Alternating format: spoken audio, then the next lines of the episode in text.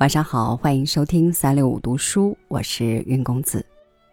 今天为您来读荣格的文章，《对付他人阴暗面的最好方法》，邀您共赏。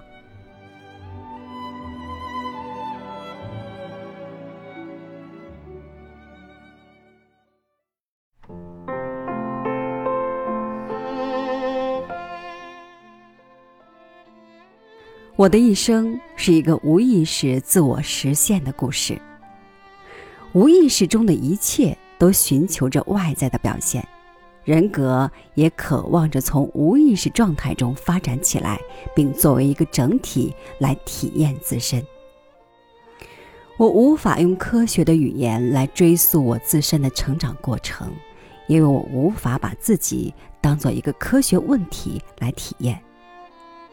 从内在的意象来看，人类是什么？人类在哪些方面具有永恒的生存样式？这些东西只有通过神话才能表达出来。神话更加个体化，并在表达人生方面与科学相比更加精确。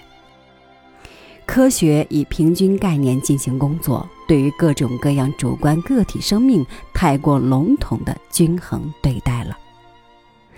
因此，在我八十三岁之际，便开始讲述我的个人神话了。我只能做直接的表述，只能讲故事。这故事是否是真的，并不是问题。唯一的问题是我是否讲述了我的预言，我的真实。自传的写作如此之难，因为我们没有标准，没有客观的基础来对自己做出评判。确实没有可用于比较的适当基础。我知道自己在很多事情上不同于别人，但我又不知道自己到底是什么样子。人不可能将自己与任何其他生物相比较。他不是猴子，不是牛，不是树，我是一个人。但人又是什么呢？如同所有其他的存在一样，我是无限的神的一块碎片，但我又不能与任何动物、任何植物或任何石头相比较。只有神话中的人物比人有着更为广阔的视野。那么，人怎样形成一切对其本身确切的看法呢？我们是一种心理过程。对此，我们无法控制，哪怕仅仅是部分的引导。因此，对我们自己或我们的生命，不能做出任何最终的判断。如果我们能做，我们就无所不知了。但这至多是一个借口。在根本上，我们永远都不会知道一切是如何发生的。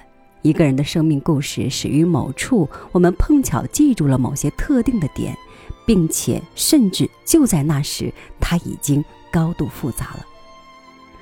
我们不知道生命是如何熄灭的，因此故事没有开始，结尾也仅能是一个隐约的暗示。人的生命是一个令人怀疑的实验。从数量上讲，生命如此之多，好像挺惊人。但是对于个体生命如此稍纵即逝，如此不充分，但还能存在和发展，这简直是一个奇迹。很早以前，作为一个年轻的医科大学生，这一事实便令我印象深刻，并且我竟逃过了早夭这一关，这对我来说也不失为一个奇迹。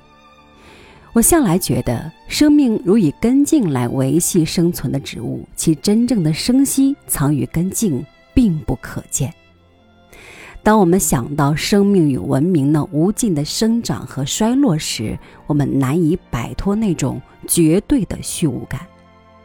然而，我也从未失去对永恒流动之中存有生命不息的感觉。我们看到的是花开或者花落，但根茎永在。最后，我生命中唯一值得讲一讲的事情，就是不朽的世界闯入了短暂的世界，因此我只能讲内在的经验，讲我的梦和意象。它们是炽热的岩浆，是我展开科学工作的原始物质，后来就成了结晶体。与这些内心事件相比，所有其他关于旅行、人们或周围环境的记忆都已黯然失色。很多人参与了我们时代的故事，并记录下来。如果读者想要了解，可以去读，或者让什么人讲给他听。我一生的外在性事件的记忆已经模糊或是已经消失了，但我与他者的遭遇却是事实。我与无意识的较量却不可磨灭地刻在了我的记忆里。那个王国里总是有无尽的宝藏，相较之下，其他所有的一切都失去了重要性。同样，在我记忆中不可磨灭的人们，实际上他们的名字从生命一开始就早已写进我命运的卷轴里，所以表面上是遇见他们，实际上同时也是久别重逢。内在体验在外在事件上打了一个印记，在我年轻时代或之后，对我同样重要。我很早就深刻的认识到，如果生活中的一些问题和纠结，我从内在的给不出答案时，那就表明他们根本没有多大意义。因此，我的生命在外在事物中异常贫乏、乏善可陈，因为外在事件无法取代内心的体验。那对我来说，既空洞又不真实，而我只能在内在发生的事件的光亮中。认识自己，正是这些构成了我生命的独一无二性，这些便是我的自传。